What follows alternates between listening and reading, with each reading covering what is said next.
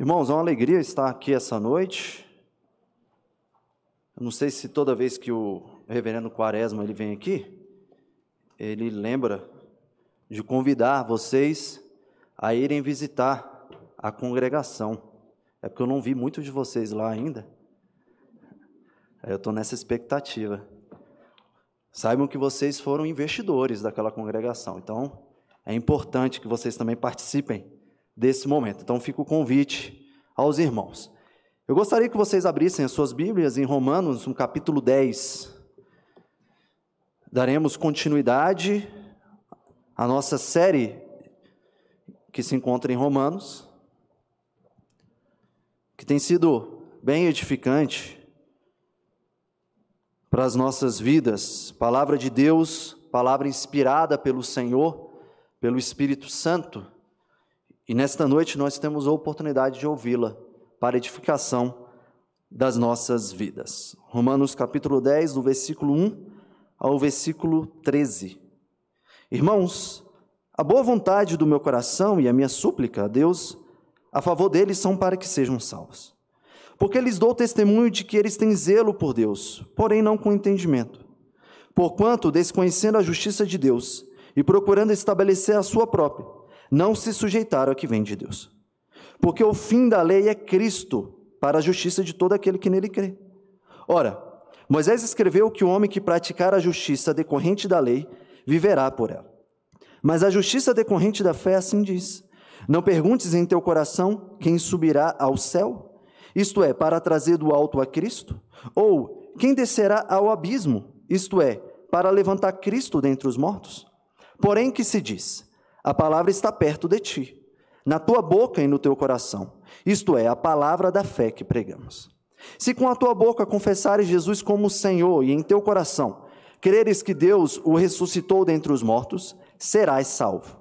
Porque com o coração se crê para a justiça e com a boca se confessa a respeito da salvação.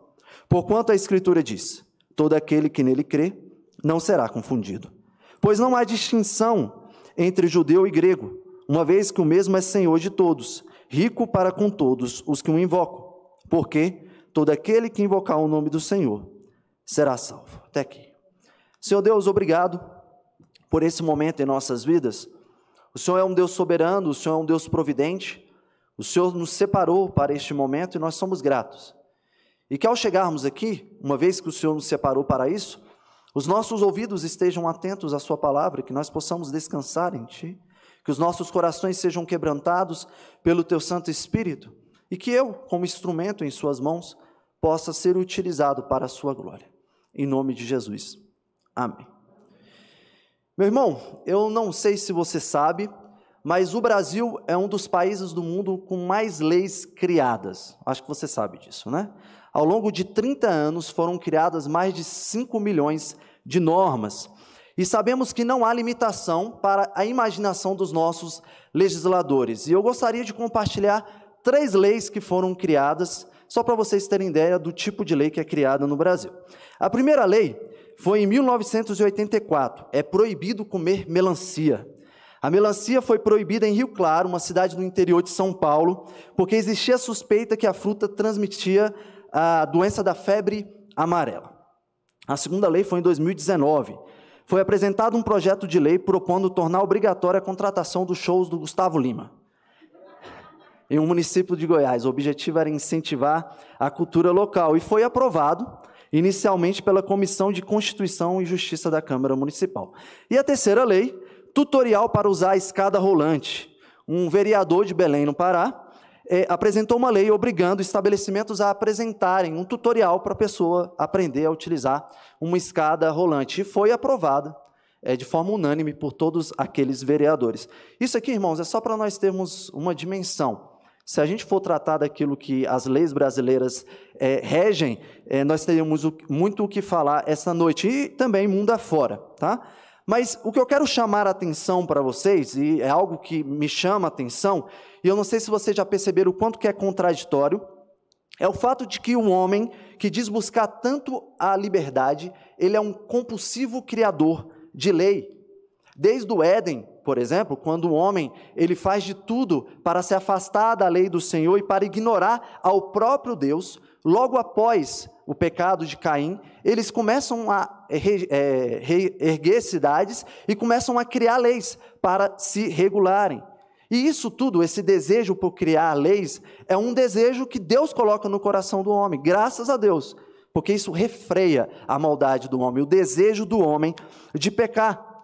Creio também que nós não podemos olhar para a lei como algo que serve somente para regular a vida do homem, como se fosse uma lista de proibições que impedem o homem de fazer aquilo que ele quer fazer. A lei para o homem também é uma oportunidade de redenção. E aqui eu não estou querendo dizer uma redenção diante do Criador, como se o homem quisesse se redimir diante de Deus, mas um desejo de sair desse plano material, de ser considerado algo maior, de buscar algo que possa trazer sentido para a sua vida. Mas algo que nós precisamos reconhecer é que o homem caído busca em suas leis caídas uma redenção caída, uma, liber... uma liberdade caída, que o conduzirá somente a uma espiral descendente. E essa espiral descendente levará esse homem aonde? Ao inferno. Essa é a realidade. Mas, irmãos, o que é a verdadeira lei? O que é a lei de Deus? Primeiro, a lei de Deus ela é boa. Ao entendermos que sua lei é revelação dos absolutos, de um Deus absoluto, criador, verdadeiro e justo, nós reconhecemos como é bom termos um Deus que diz aquilo que nós devemos fazer e a forma como nós devemos viver. Isso revela o amor de Deus, revela a sua bondade em dizer a forma como Ele quer que sua criação viva. A lei de Deus é uma dádiva, por exemplo, lá no pacto de obras com Adão, escrita no coração do homem e dada ao homem também, não comerá do fruto do conhecimento do bem e do mal, a lei é um presente para o homem que, ao ser trazido à existência, agora ele sabe que pode se relacionar com Deus. Não é a limitação de uma árvore que vai é, limitar o relacionamento dele com Deus, mas é a liberdade de todo o jardim. O homem agora sabe que ele tem todo o jardim para conversar com Deus na viração do dia. Mas nós também sabemos que a queda nos revela que o desejo do homem em busca da liberdade apenas o tornou um escravo do pecado. E logo depois do pacto de obras, o que que nós temos? Nós temos o pacto de graças, onde de uma forma bem graciosa, Deus nos concede uma restauração de relacionamento, onde lá em Gênesis 3:15, Deus faz uma promessa que seu filho iria morrer em nosso lugar. E logo depois disso, Deus separa uma linhagem, Deus separa um povo, e Deus fala: Eu quero me relacionar com vocês. E como é que Deus faz isso? Deus apresenta a sua lei. Deus se importa com a sua lei. A sua lei é santa, a sua lei é justa, a sua lei é perfeita, a sua lei é agradável, a sua lei é boa, e como está escrito lá em Deuteronômio 11, ela é bênção e maldição. Eis que hoje eu ponho diante de vós a bênção e a maldição. A bênção quando cumprirdes os mandamentos do Senhor vosso Deus, que hoje vos ordeno. A maldição, se não cumprirdes os mandamentos do Senhor vosso Deus. Irmãos, essa lei, a lei de Deus, ela deve ser obedecida fielmente. E com essa afirmação, a lei deve ser obedecida fielmente, eu quero entrar no capítulo desta noite, onde nós veremos que a justiça que decorre da lei é maldição, mas a justiça que decorre da fé é bênção. E a consequência é confessar a Jesus como Senhor. Nós veremos isso em dois pontos e como esses dois pontos nos levam a uma conclusão. Primeiro ponto, veremos Paulo com bom desejo de salvação dos israelitas, versículo 1 e 2. E no segundo ponto, veremos dois tipos de entendimento: a justiça que decorre da lei, que resulta em morte, e a justiça que decorre é, da fé, que resulta em vida, do versículo 3 ao 8. E com esses dois pontos concluiremos que a justiça decorrente da fé é para todo aquele que nele crê e confessa Jesus como Senhor. Então é isso que nós veremos essa noite. Sigamos para o nosso primeiro ponto, onde veremos Paulo com um bom desejo de salvação dos israelitas. Vamos ler aí na sua Bíblia. Versículo 1. Irmãos, a boa vontade do meu coração e a minha súplica a Deus a favor deles são para que sejam salvos. Paulo, ele tem um bom desejo no seu coração, que o seu povo, os israelitas ou judeus, sejam salvos. E ele não ele não está querendo deixar claro aqui para as pessoas que se trata somente de um bom desejo. Ele está dizendo que ele está suplicando isso diante de Deus. Ele está rogando a Deus: eu quero que o meu povo seja salvo. E nós sabemos que não é a primeira vez que, que Paulo ele se apresenta diante de Deus, é, declarando-se para os judeus. O que, que nós aprendemos no último sermão, lá em Romanos capítulo 9? Paulo começa dizendo o seguinte, versículo 1 ao 3. Digo a verdade em Cristo, não minto, testemunhando comigo no Espírito Santo. A minha própria consciência tem grande tristeza e incessante dor no coração, porque eu mesmo desejaria ser anátema, separado de Cristo por amor de meus irmãos, meus compatriotas, segundo a carne. Nós estamos diante de um desejo sincero, nós estamos diante de um desejo intenso. Paulo quer a salvação do seu povo. Mas o que que Paulo faz logo após se declarar para o seu povo no capítulo 9? Ele começa a tratar o porquê que essa salvação não é possível para aqueles que fazem parte do povo de Israel de uma maneira somente étnica. Por isso que do versículo 6 ao 33, Paulo irá tratar sobre verdades extremamente profundas, como por exemplo, nem todo israelita de sangue é necessariamente Israel.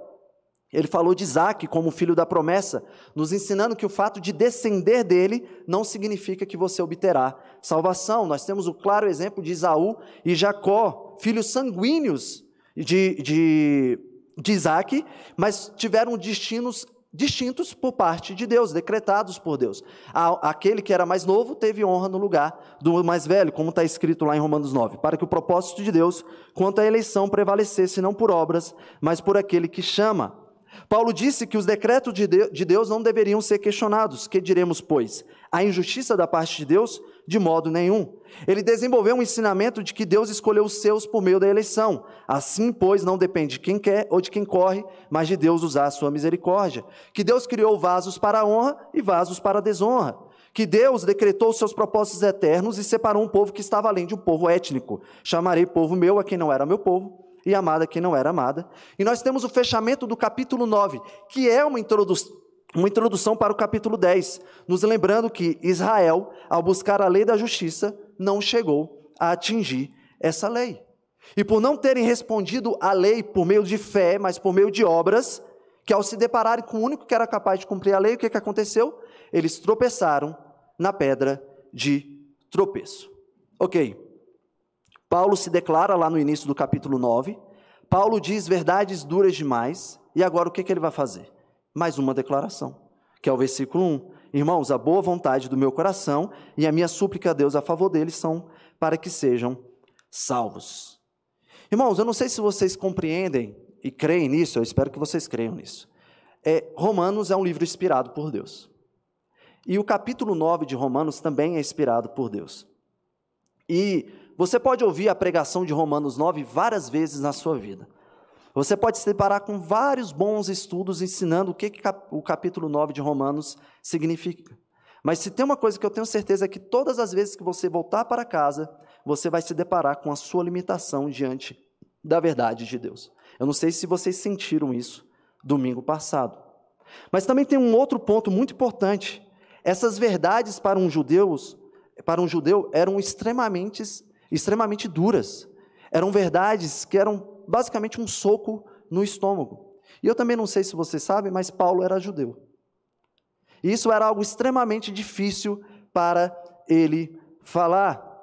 E sabe o que mais me impressiona nisso tudo? É a primeira reação de Paulo depois de, de, de declarar Romanos 9. Como eu queria que o meu povo se arrependesse e se voltasse para Cristo, reconhecendo que somente nele há salvação. A reação de Paulo é uma reação humilde, é uma reação amorosa, é uma reação de alguém que se importa. Irmãos, eu não sei de fato o que aconteceu domingo passado com a pregação. Eu não sei se você saiu daqui é, descansando na soberania de Deus. Eu não sei se você reconheceu o quanto que Deus é misericordioso para te salvar. Eu não sei se você saiu com raiva, porque tem gente que sai com raiva depois de Romanos 9, mas você saiu com raiva da Bíblia, não do pregador. Eu não sei se você é, saiu daqui pensando, todo cheio de si, nossa, eu sou salvo e fulano não é. Eu não sei qual foi a sua reação, mas se tem uma coisa que eu aprendo aqui com Paulo, é que eu preciso ter uma reação igual a dele. Ter boa vontade no meu coração e suplicar pela salvação do meu próximo. Eu preciso olhar à minha volta e falar: Senhor, que aqui tenha vários eleitos do Senhor para que eles sejam salvos. E aqui eu não estou querendo dizer que você não deve aceitar a verdade de que Deus possa não querer salvar alguém. Mas como eu não sei inteiramente quem é salvo, eu sempre vou me apresentar diante do Senhor pedindo e clamando para que mais e mais pessoas sejam salvas. Eu clamo diante de Deus pedindo por isso. É o ato de não somente ter um bom desejo, mas é o ato de suplicar diante de Deus. Paulo estava suplicando a Deus, Paulo estava rogando diante de Deus: salve o meu povo. Paulo ele sabia muito bem o que, era isso. Paulo, por muito tempo, ele tropeçou na pedra de tropeço. Ele estava orando para que as escamas caíssem dos olhos dos judeus, porque Paulo também precisou que as escamas caíssem dos seus olhos. Como um bom comentarista disse, agora talvez Paulo se perguntasse: se isso aconteceu comigo, fariseu zeloso e ferrenho seguidor da lei e das tradições do judaísmo, por que isso não poderia acontecer com o restante do meu povo? Se até Paulo, um perseguidor de cristãos, um homem que tinha sangue em suas mãos, foi salvo, por que não o restante do seu povo? É por isso que ele orava diante de Deus. E meus irmãos, eu te pergunto: você tem orado pela salvação do seu próximo? Você tem orado pela salvação do seu pai, da sua mãe, dos seus irmãos, dos seus colegas de trabalho, dos seus colegas de escola, do seu vizinho? Você tem orado por isso? Você crê que você pode e deve orar pela salvação dos incrédulos? Eu não sei se para nós que somos de uma igreja presbiteriana e nos apresentamos como reformados, nós caímos em alguns enganos práticos que não tem nada a ver com ser reformado, que é a ideia de que nós não precisamos orar pelos incrédulos, uma vez que Deus já sabe quem vai ser salvo mesmo. Essa é uma conclusão totalmente errada sobre os ensinamentos da palavra de Deus. Nós devemos orar pelos incrédulos. Tem um autor que ele se chama Tim Chellis, ele fala sobre como nós devemos fazer isso, ele nos ensina como nós devemos fazer isso. Ele diz o seguinte: Ore para que Deus lhes dê um coração de carne. Ele faz referência a Ezequiel 11, 19, no nosso desejo de orar pelos incrédulos. Tirarei da, eh, tirarei da sua carne o coração de pedra e lhes darei coração de carne. Ore para que Deus coloque o seu espírito dentro deles, em referência a Ezequiel 36, 27. Porém, dentro de vós, o meu espírito farei que andeis nos meus estatutos, guardeis os meus juízos e os observeis. Ore para que um incrédulo venha a Cristo, em referência a João 14, 6. Respondeu-lhe Jesus: Eu sou o caminho, a verdade e a vida, ninguém vem ao Pai senão por mim. E ore para que Deus abra os seus corações para crerem no Evangelho. Uma referência a Atos 14, 16, quando Lídia se converteu. O Senhor lhe abriu o coração para atender às coisas que Paulo dizia. E ele segue com uma lista enorme de motivos para orarmos pelos incrédulos. Mas ele também diz que precisamos orar por nós mesmos. Ore para que você desenvolva relação com eles. Como diz bem aqui em Romanos 10, 14. É, como, porém, invocarão aquele em que não creram? E como crerão naquele em que nada ouvirão, ouviram? E como ouvirão se não há quem pregue? Ore para ter oportunidades de ministrar ao incrédulo. Uma boa referência a Mateus 5,16. Assim brilhe também a vossa luz diante dos homens, para que vejam as vossas boas obras e glorifique a vosso Pai que estás nos céus. E por fim, irmãos, ore pela obrigação de suplicar por suas almas, que é o que está aqui em Romanos 10, 1. Irmãos, a boa vontade do meu coração, e a minha súplica é para que eles sejam salvos. Ore pelos incrédulos. É algo que eu peço que você faça essa semana, é uma aplicação desse sermão.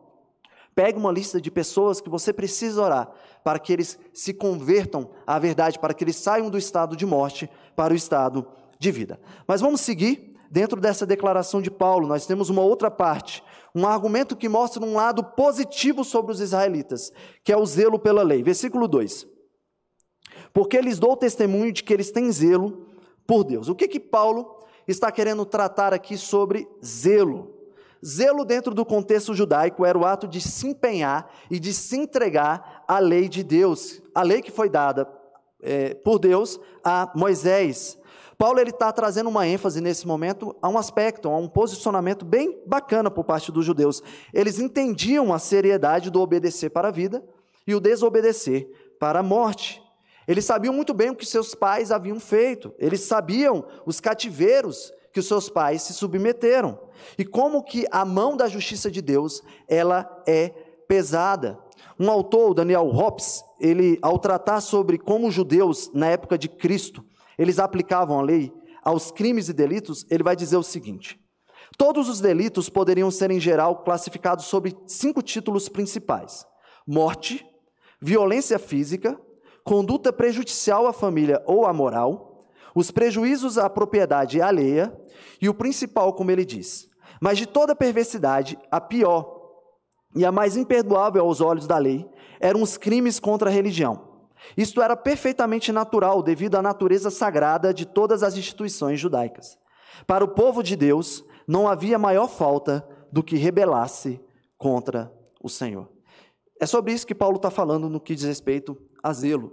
Nós temos que reconhecer, os judeus, eles buscavam respeitar a lei de Deus, mas como complementa bem um comentarista, os judeus tinham um grande zelo por Deus, mas era mal direcionado e, consequentemente, errado em suas qualidades morais. Zelo, quando é corretamente dirigido, por mais ardente que seja, é humilde e amável. Quando o objeto é mau, é orgulhoso, censor e cruel. E é aqui que nós temos o problema desse zelo. Não se trata somente de você olhar para alguém e falar, nossa, como essa pessoa é zelosa. A gente olha muito para a época dos puritanos e falamos, nossa, como os puritanos eram zelosos. Mas quando nós temos o zelo sem entendimento, esse zelo ele é mau, ele é orgulhoso, ele é censor, ele é cruel. E Paulo, o próprio Paulo, ele sabia muito bem disso, por isso que ele se apresenta aqui, porque eles dou testemunho do que eles têm, que eles têm zelo por Deus, porém não com entendimento. Paulo, ele era uma testemunha desse zelo. Paulo, na verdade, ele era um praticante do zelo da lei de Deus. Em algumas das suas cartas, Paulo ele vai descrever o quanto que ele era zeloso antes de encontrar, antes, antes de ter o um encontro que ele teve com Cristo. Lá em Gálatas 1, 13 a 14, Paulo diz o seguinte: porque ouvistes qual foi o meu proceder outrora no judaísmo, como sobremaneira perseguia eu a igreja de Deus e a devastava. E na minha nação, quanto ao judaísmo, avantajava-me a muitos da minha idade, sendo extremamente zeloso das tradições de meus pais. Paulo aqui ele fala do seu extremado zelo, da forma como ele era cuidadoso, mas o zelo que levou ele a perseguir a igreja nascente. Lá em Filipenses 3,6 ele diz ainda: quanto ao zelo, perseguidor da igreja, Quanto à justiça que há na lei, irrepreensível. Esses são os exemplos de Paulo tendo zelo sem entendimento. Mas os seus irmãos judeus, eles não eram diferentes. Eles já, já tinham deixado de obedecer à lei de Deus há muito tempo, irmãos. Eles já tinham criado leis e normas para si, para que assim eles pudessem ter a sensação que eles seriam justificados diante de Deus. E muitas delas tão absurdas quanto as nossas brasileiras, por exemplo. Se você não pagasse os dízimos e ofertas, poderia ser considerado como um ateu ou um rebelde contra Deus. Sobre o sábado, poderia morrer se não o guardasse corretamente. Foi estabelecido com exatidão que distância você poderia caminhar. Que não podia carregar uma carga que, que pesasse mais que o peso de duas passas de figo. Que você não podia cozinhar. É até um bom motivo aí para quem não gosta de cozinhar no sábado. E que em caso de enfermidade, Podiam tomar-se medidas para assegurar que o, que o paciente não piorasse, mas não para melhorar. Só para termos dimensões, ah, tem muitas coisas piores do que isso, mas essas são as principais que eu trouxe. Você pensar que você está doente no sábado e a única coisa que pode ser feita por você é algo que faça com que você não morra rapidamente. Nada que possa ser feito para que você melhore. São os absurdos de leis criadas por homens. Por isso que Jesus confronta os judeus lá em Mateus 23. Ai de vós, escribas e fariseus, hipócritas, porque rodeais o mar e a terra para fazer um prosélito, e uma vez feito, os tornais filho do inferno duas vezes mais do que vós. Ai de vós, guias cegos, que dizeis: quem jurar pelo santuário, isso é nada. Mas se alguém jurar pelo ouro do santuário, fica obrigado pelo que jurou. Ai de vós, escribas e fariseus, hipócritas, porque dais o dízimo da hortelã, do endro e do cominho, e tendes negligenciado os preceitos mais importantes da lei: a justiça, a misericórdia e a fé. Devias, porém, fazer estas coisas sem omitir aquelas. E aqui eu só estou recitando três ais. Tem vários, onde Jesus confronta esse zelo dos fariseus. E esse zelo dos fariseus é fruto simplesmente de um orgulho. Eles estavam cegos porque eles eram orgulhosos, como disse bem Jonathan Edwards. O orgulho é muito mais difícil de ser discernido do que qualquer outra fonte de corrupção. Por quê? por sua própria natureza, leva a pessoa a ter um conceito alto demais de si própria. É alguma surpresa, então, verificar que a pessoa que pensa de si acima do que deve está totalmente inconsciente desse fato? Ela pensa pelo contrário, que a opinião que tem de si está bem fundamentada e que, portanto, não, não é um conceito elevado demais. Como resultado, não existe outro assunto no qual o coração esteja mais enganado e mais difícil de ser sondado. A própria natureza do orgulho é criar autoconfiança e expulsar qualquer suspeita de mal em relação a si próprio.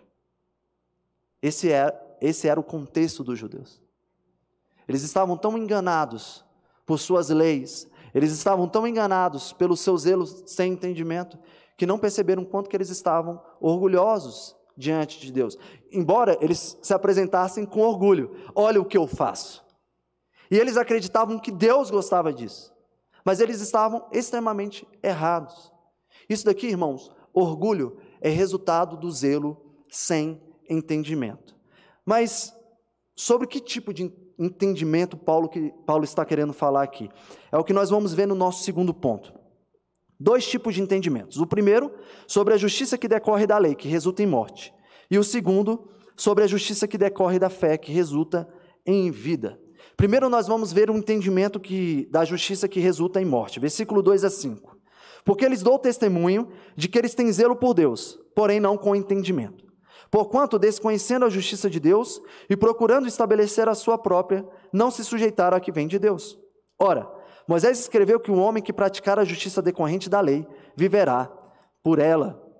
Aqui a palavra que aparece no final do versículo 2, na língua original é epignosis que pode ser traduzido, como está na nossa versão ARA, como entendimento, ou é traduzido em outras versões como conhecimento.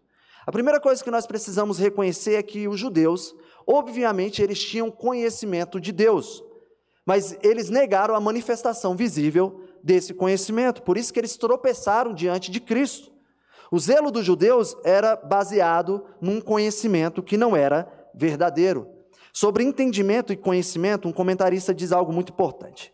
A palavra grega para conhecimento utilizada por Paulo não é gnose, a palavra normal para conhecimento, mas é a palavra epignosis. Israel poderia citar o que os seus profetas do passado haviam dito.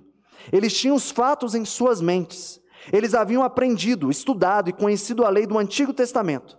Mas eles não tinham uma compreensão do que isso realmente significava em relação ao seu relacionamento com Deus. A epignose é uma plenitude de conhecimento, um conhecimento que permite participar dos fatos que você pode citar. Um exemplo simples é, é você sair daqui hoje à noite e você chegar em casa e você citar palavra por palavra do que foi dito. Isso é gnose, isso é apenas conhecimento, isso é apenas intelecto. Mas quando você chega em casa e você ora e você se apropria do sermão e você fala: Agora, Senhor, eu vou viver à luz desse sermão, eu vou aplicar esse sermão na minha vida, eu vou tornar esse sermão um conhecimento prático. Isso é epignose.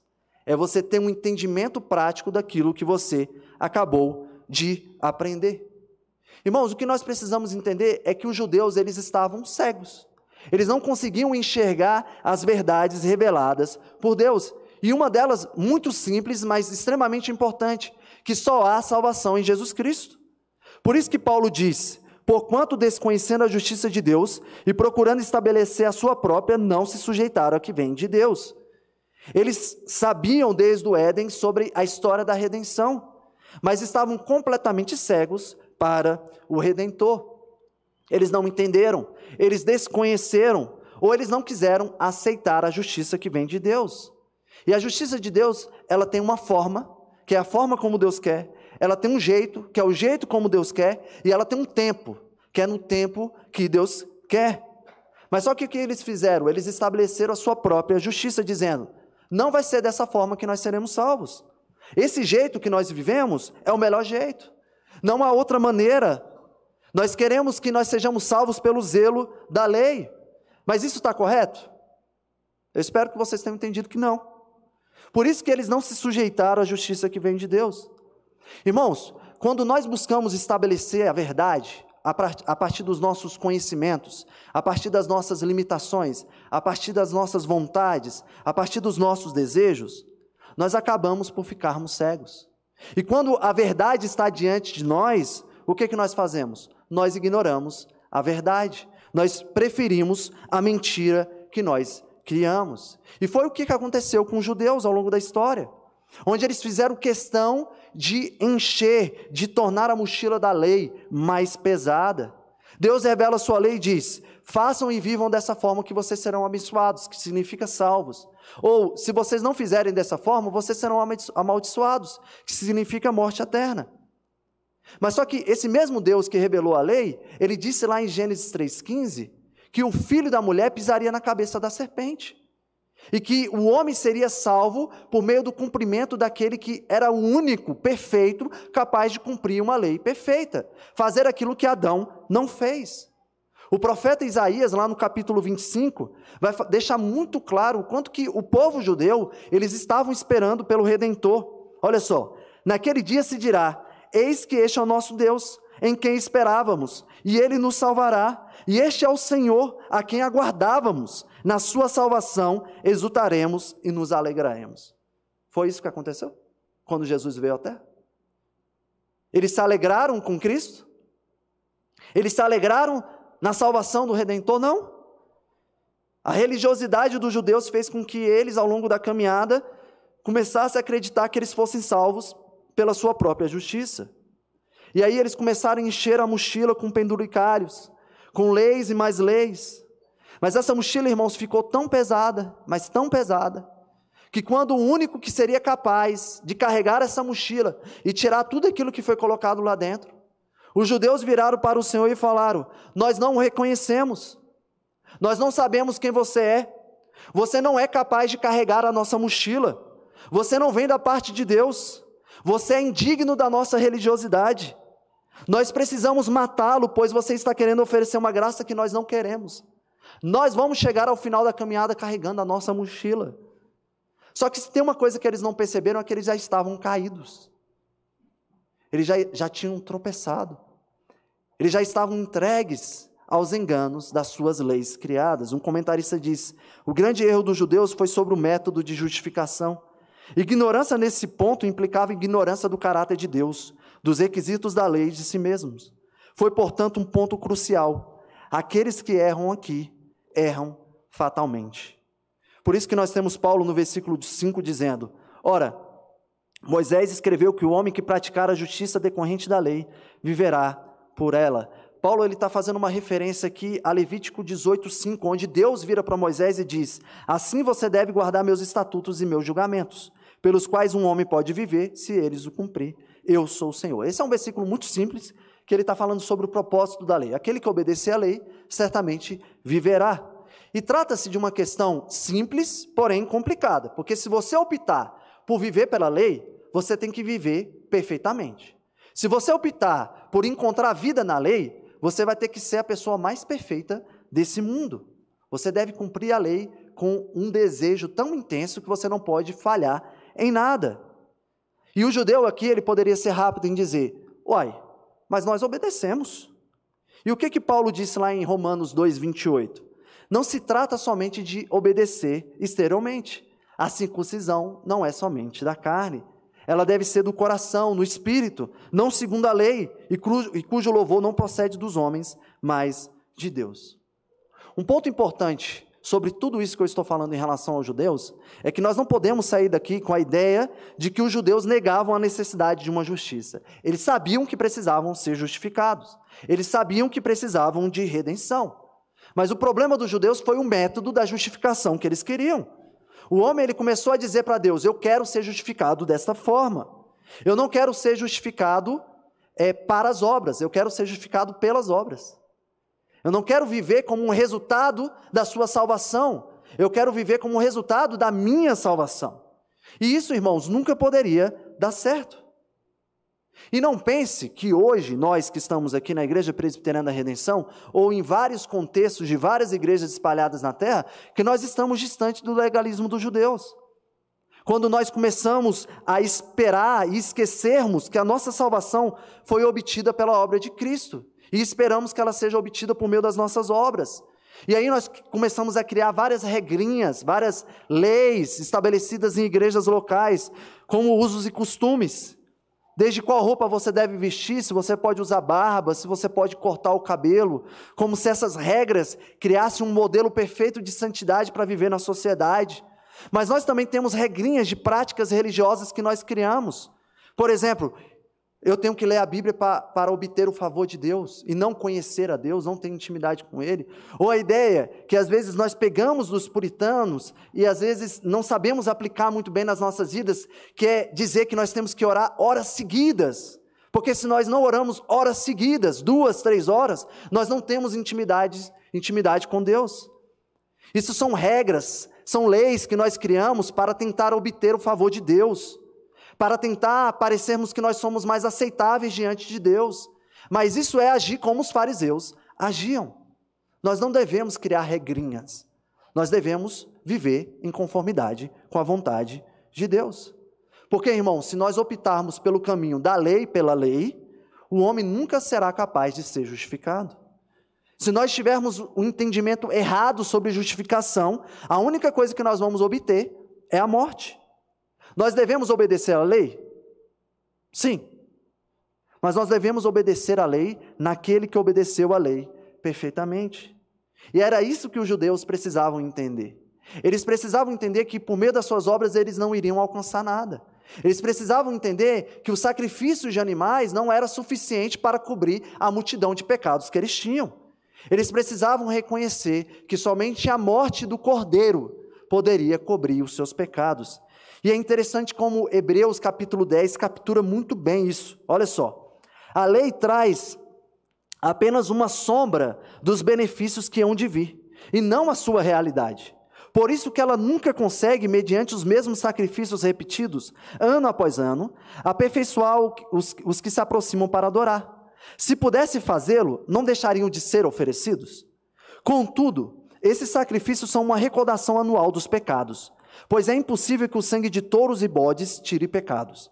Por isso, quando Cristo veio ao mundo, disse: Isso aqui é uma referência ao Salmo 40 que nós lemos no início do sermão.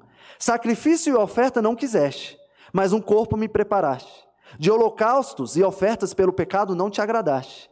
Então eu disse: Aqui estou, no livro está escrito a meu respeito: Vim para fazer a vontade de Deus. Glória a Deus pelo nosso Senhor Jesus Cristo. Glória a Deus porque não depende de nós.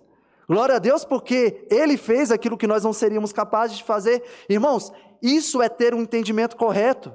O de que a justiça só pode decorrer da fé na obra de Cristo. É o que está no versículo 4. Porque o fim da lei é Cristo para a justiça de todo aquele que crê. É necessário nós crermos e nos sujeitarmos à justiça que vem de Deus. E o que, é que nós devemos crer? Que Cristo, Jesus, nasceu de uma forma santa, gerado pelo Espírito em uma mulher virgem. Cristo, ele viveu de uma forma perfeita e santa, sendo possível encontrar nele somente perfeição, ele não pecou, ele não errou, como ele disse, e ele cumpriu toda a lei, como está lá em Mateus, nós lemos essa noite. Não penseis que vim revogar a lei ou profetas, não vim para revogar, vim para cumprir. E Cristo, ele morre na cruz como um cordeiro mudo, sendo sacrificado no lugar de cada um de nós. Onde a ira de Deus foi direcionada a Cristo. Cristo, como o fim da lei, é a justiça de todo aquele que nele crê. Sabe, irmãos, eu não sei se você, quando se depara com os dez mandamentos, e nós aprendemos aqui na nossa igreja, o catecúmeno nos ensina isso muito claramente, que nós devemos obedecer os dez mandamentos. Eu não sei como é que você lida com isso, quando você se depara com aquela mensagem falando eu tenho que obedecer isso, ou como você lida com a interpretação de Jesus sobre os dez mandamentos, que aí fica mais leve, né? Ele diz assim: Ouviste o que foi dito, não adulterarás. Eu, porém, vos digo: qualquer que olhar para uma mulher com intenção pura, no coração já adulterou com ela. Se o teu olho direito te faz tropeçar, arranque-o fora e lance-o de ti. Eu não sei como é que você lida com isso, eu não sei como é que você reage. Mas para mim, eu tenho a sensação de que eu não consigo cumprir adequadamente a lei de Deus. E observe que eu falei adequadamente, eu nem falei perfeitamente. Nem o um mínimo. O quanto que é difícil fazermos isso. Mas se tem uma coisa que me traz descanso, é que eu sou convocado a obedecer a lei de Deus como uma resposta à obediência de Cristo. Eu não sei se isso tira um peso das suas costas, mas tira um caminhão das minhas. É a tranquilidade que eu tenho agora, não de ficar é, com a perna para o ar, mas é a tranquilidade que eu tenho de saber que Cristo fez aquilo que eu não seria capaz de fazer. Mark Jones, em um dos seus textos, diz o seguinte: isso aqui é uma citação um pouco longa, mas eu gostaria que vocês prestassem atenção, porque ela é bem importante para esse sermão. Adão quebrou os dez mandamentos no Éden, mas Cristo guardou os dez mandamentos no deserto, sob circunstâncias muito mais intensas do que aquelas às, às quais Adão foi submetido. Cristo guardou o primeiro mandamento. Ele trouxe glória a Deus o Pai enquanto esteve na terra. Temeu, creu e confiou em seu Pai. Cristo zelou pela glória de seu Pai. Cristo guardou o segundo mandamento. Ninguém jamais cultuou como Cristo. Ele leu, pregou, orou e cantou a palavra de Deus com um coração puro. Ele condenou o falso culto. Cristo guardou o terceiro mandamento. Como portador da imagem de Deus, falou somente aquilo que havia recebido do Pai. Em outras palavras, ele jamais tomou o nome de Deus em vão, mas falou apenas a verdade sobre o Pai. Guardou o quarto mandamento. Ele entrou no dia de sábado, segundo o seu costume, na sinagoga, Lucas 4,16. Ele fez obras de piedade, misericórdia e necessidade no dia de descanso. Além disso, o Senhor do sábado assegurou o nosso descanso eterno por meio da sua morte na cruz, permanecendo no sepulcro no sábado e ressurgindo no domingo. Guardou o quinto mandamento. Ele sempre fez aquilo que agradava ao seu Pai celestial. Sobre a cruz, mesmo enquanto estava morrendo, preocupou-se em cuidar da sua mãe. Ele também guardou as leis terrenas. Guardou o sexto mandamento. Jesus preservou a vida. Ele fez isso física e espiritualmente. Ele salvou pecadores dos seus pecados e também curou muitas pessoas. Sua vida foi de misericórdia e compaixão. Ele guardou o sétimo mandamento. Cristo, o marido, entregou sua vida por sua noiva. Sempre teve respeito à interação entre homens e mulheres, e seus pensamentos sempre foram puros com respeito à pessoa do sexo oposto. Ele guardou o oitavo mandamento. Cristo doou livremente. Ele se opôs ao roubo. Aquele que era rico se tornou pobre, para que nós, em nossa pobreza, pudéssemos nos tornar ricos. Ele guardou o nono mandamento. Ele sempre falou a verdade, porque falou somente as palavras que o Pai lhe havia dito. Ele defendeu a verdade porque ele é a verdade. Não falou fora de tempo, ou a sonegou. E por fim, irmãos, ele guardou o décimo mandamento. Aquele que é dono do céu e da terra é aquele que também disse: As raposas têm covis e as aves dos céus ninhos, mas o filho do homem não tem onde reclinar a cabeça. Aquele que poderia facilmente saciar sua própria necessidade e desejo contentou-se com aquilo que vinha da mão do Pai. Ele não cobiçou aquilo que não era propriamente seu, mas com paciente resistência recebeu sua herança por meio da cruz. Isso me traz descanso. Quando eu olho para isso e eu olho para o método de Deus em nos salvar, quando eu aprendo que essa é a forma como Deus quis me salvar, que a forma de obter a verdadeira vida eterna é confessando que esse Senhor, que esse homem cumpriu a lei perfeitamente, meu irmão, eu só posso me alegrar. Eu só posso exaltar o nome de Deus. É isso que nós aprendemos. Isso aqui é um entendimento correto sobre a justiça correta.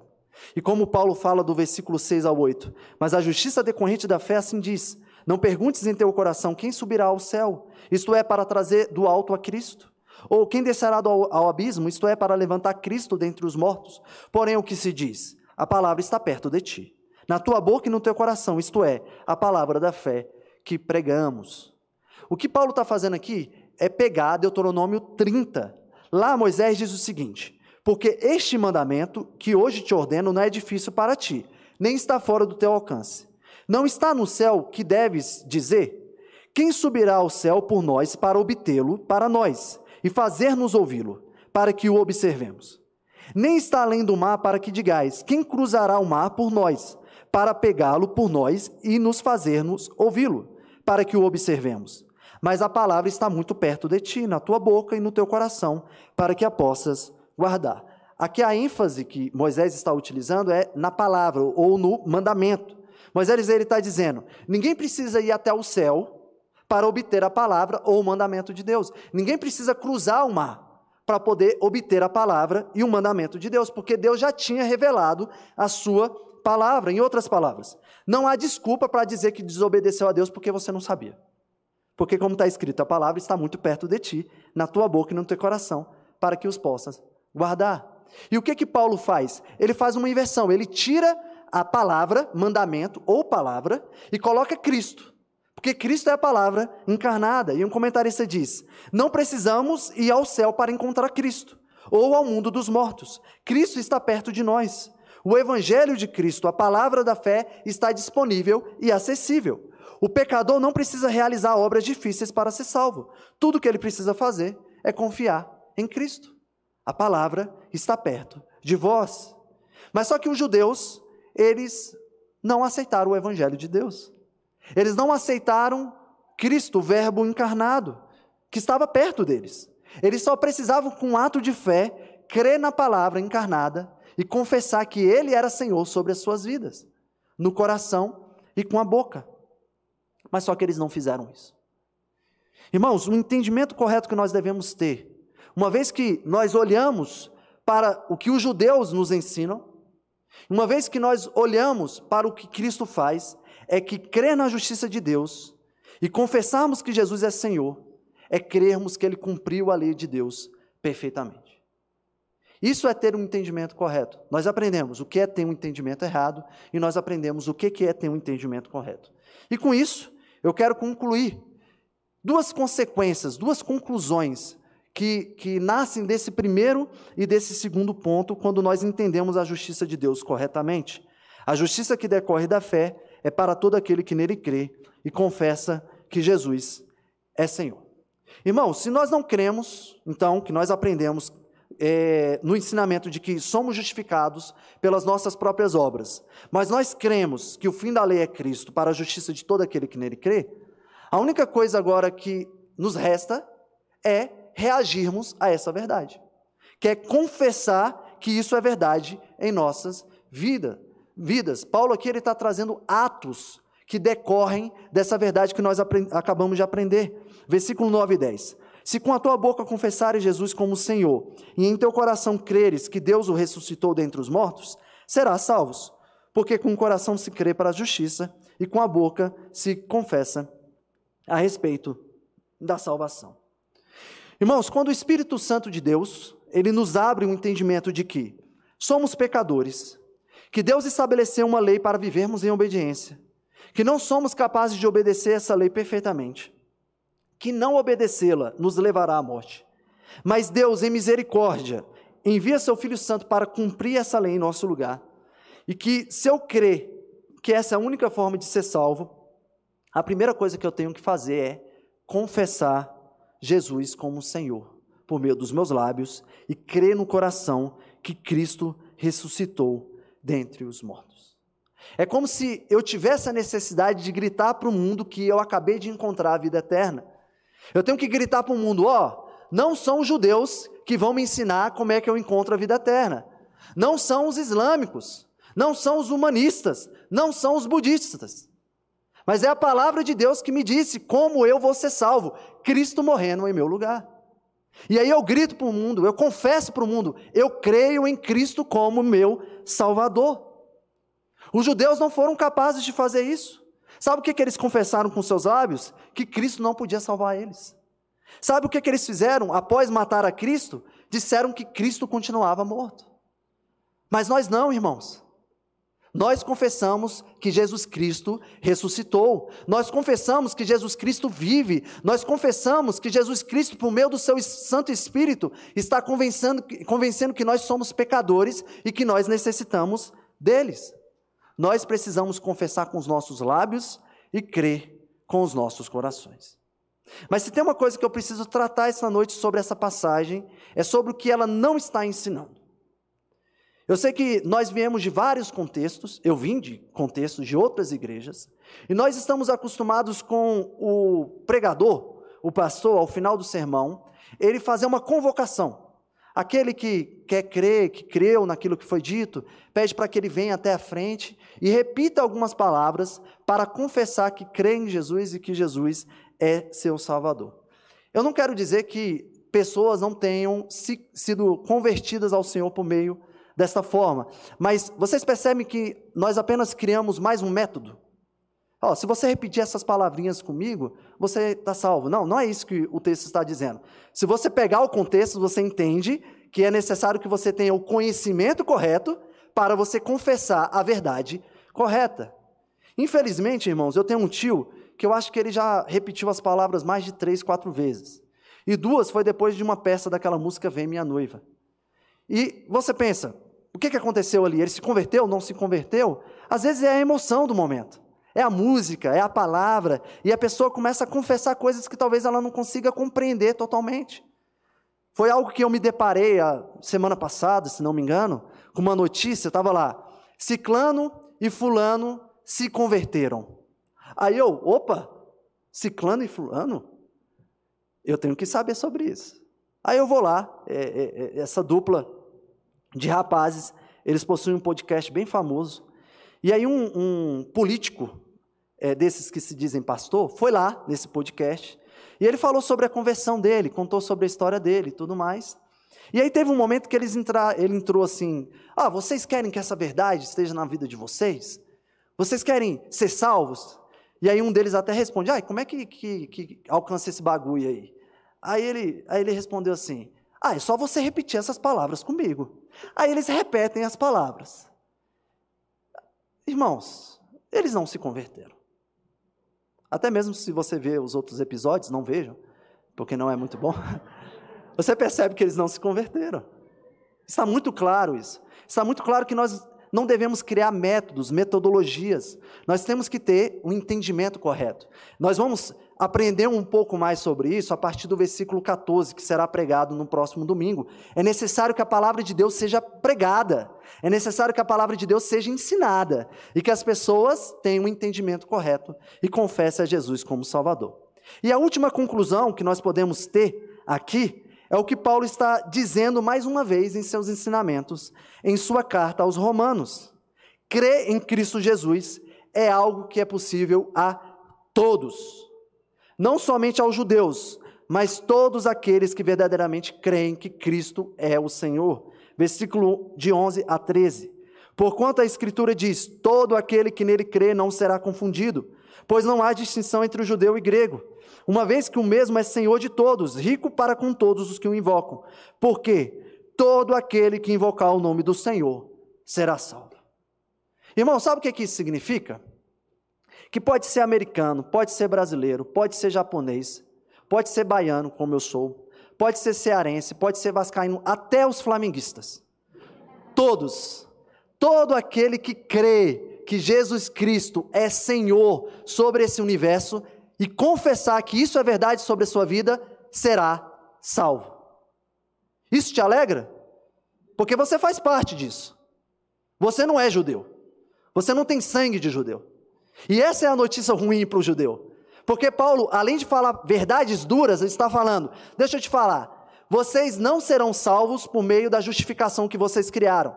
E eu tenho mais uma novidade: além de não serem salvos, os gentios serão salvos no seu lugar. Isso é pesado para o judeu, mas essa é a verdade. Nós devemos descansar que hoje nós estamos aqui nessa igreja, nesse domingo, porque Cristo quis nos salvar, porque Ele nos elegeu. Essa é uma verdade que às vezes nós não queremos aceitar, mas irmão, nós temos que ter descanso, porque se fosse por você, você não estaria aqui. Você sabe muito bem disso. Você sabe o quanto que você ainda peca diante de Deus. Mesmo sabendo que Ele te amou, você ainda peca. Mesmo sabendo que Ele te salvou, você ainda peca. E eu te faço uma pergunta. Você se lembra do dia em que o Espírito Santo revelou para você o quanto que você fedia? O quanto que você fedia a cadáver? Você se lembra desse dia? O dia que o Espírito revelou que você era um pecador miserável? Que você estava destituído da glória de Deus? Que Deus estava irado com você? Bem rapidinho, lembre-se desse momento. Não tinha perfume de obras que seria capaz de tornar você mais cheiroso. Mas sabe qual é a sensação que eu tenho aqui agora? Eu consigo sentir um perfume suave, vindo de cada um de vocês. É o perfume da obra de Cristo. É o perfume do sangue de Cristo que foi derramado sobre a sua vida. É o perfume de homens e mulheres que creram que Jesus é Senhor sobre as suas vidas e agora reconhecem que não precisam fazer mais nada além de obedecer a esse Senhor, porque um dia se encontrarão com Ele, bonitinhos, lavadinhos, cheirosos, porque Cristo morreu no seu lugar. E isso, irmão, só nos leva a uma coisa: confiar em Cristo Jesus. Como é bom, né? Nós não precisamos confiar em nós mesmos, nós precisamos confiar no nosso Senhor e no nosso Salvador. Oremos. Senhor Deus, como é bom estarmos aqui esta noite. Como é bom olharmos e vermos o quanto nós somos, de fato, necessitados do Senhor. Nós não seríamos capazes de cumprir a Sua lei perfeitamente. Mas o Senhor enviou Seu Filho para cumpri-la perfeitamente. Obrigado pelo nosso Senhor Jesus Cristo, que morreu numa cruz para nos salvar. E, Senhor, com isso, nós não queremos sair daqui em desobediência a Ti. Nós queremos sair daqui obedecendo cada vez mais ao Senhor. Porque nós podemos obedecer a partir do nosso Senhor Jesus Cristo, descansando, que Ele fez em perfeição aquilo que nós seríamos, seríamos incapazes de fazer. Que nós possamos viver e cantando e louvando ao Senhor, dizendo que só em Jesus nós confiaremos, pois Ele é a nossa salvação, Ele é a nossa luz, Ele é a nossa paz. Amém. Nos coloquemos em pé, irmãos.